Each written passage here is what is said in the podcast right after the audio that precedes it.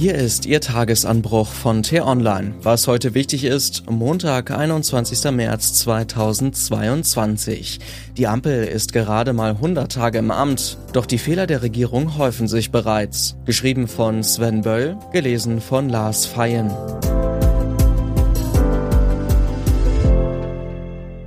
Bevor es losgeht, ein kurzer Spot. Räume zum Hören. Unser Podcast für Krebspatienten und ihre Angehörigen. Hört rein in die neue Folge auf www.räumezumreden.eu. Wie konnte das nur passieren? Wenn eine so gewaltige Krise wie der Ukraine-Krieg alles dominiert, wirken fast alle anderen Nachrichten irrelevant.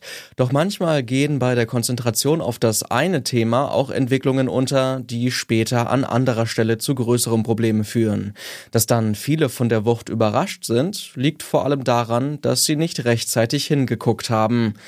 Vielleicht blicken wir in ein paar Monaten auf eine Ampelkoalition, die nicht mehr allzu viel hinbekommt.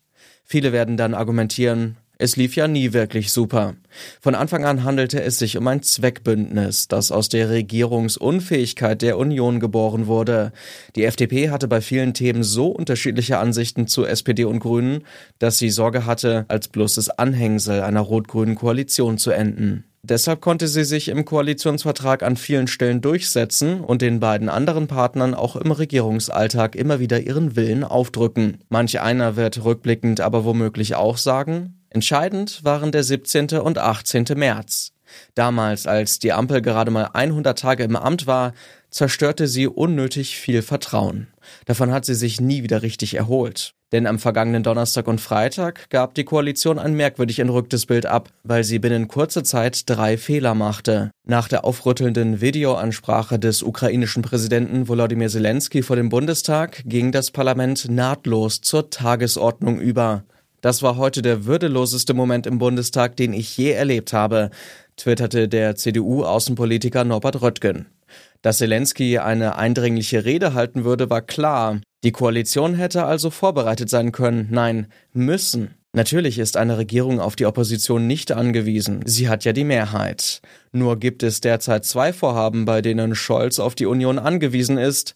Das Gesetz zur Impfpflicht und die Einrichtung eines Sondervermögens für die Bundeswehr. Für die Impfpflicht ab 18, wie der Kanzler sie sich wünscht, gibt es keine Regierungsmehrheit im Parlament. Auch beim Sondervermögen für die Bundeswehr ist es fraglich, ob die Koalition eine eigene Mehrheit hätte. Die Union teilt das Anliegen grundsätzlich und wird sich bei der nötigen Zweidrittelmehrheit deshalb nicht per se verweigern. Doch je schlechter Scholz die CDU-CSU-Fraktion behandelt, desto eher wird sie bei den 100 Milliarden Euro für die Bundeswehr Maximalforderungen stellen. Auch haben die Fliehkräfte innerhalb der Koalition zuletzt erkennbar zugenommen.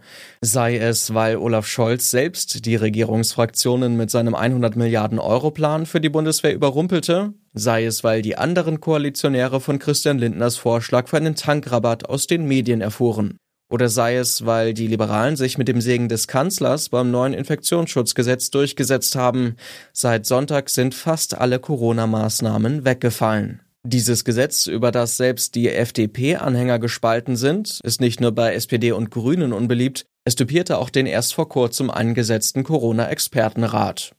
Die Ministerpräsidentenkonferenz am Donnerstag endete in einem Eklat. Es gab erstmals keinen gemeinsamen Beschluss zu Corona, außer dem vernichtenden Satz, das Thema wurde erörtert. Am Freitag im Bundesrat war die Empörung noch immer groß.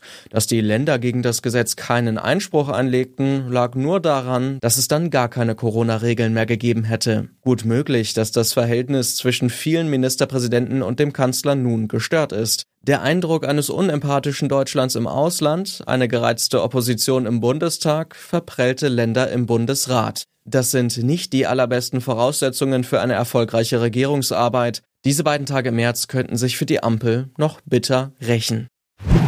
Was heute wichtig ist. Die T-Online-Redaktion blickt heute für Sie unter anderem auf diese Themen. Fast vier Wochen Krieg. Seit 26 Tagen tobt in der Ukraine Krieg. Und es gibt bislang keine Aussicht auf Frieden. Daran werden auch die EU-Außen- und Verteidigungsminister nichts ändern, die sich heute in Brüssel treffen. Widersprüchliche Signale der Kirche. Rund zwei Monate nach der Vorstellung des Münchner Missbrauchsgutachtens gibt es am Abend die Veranstaltung Betroffene hören. Bereits am Morgen hat der umstrittene Kölner Kardinal Rainer Maria Wölki seinen ersten öffentlichen Auftritt seit über fünf Monaten.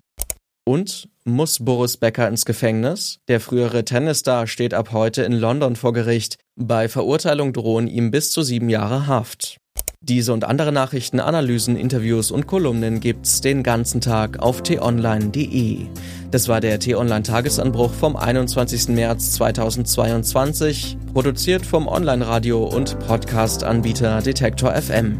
Immer um kurz nach sechs zum Start in den Tag. Bis morgen. Ich wünsche Ihnen einen frohen Tag. Ihr Florian Harms.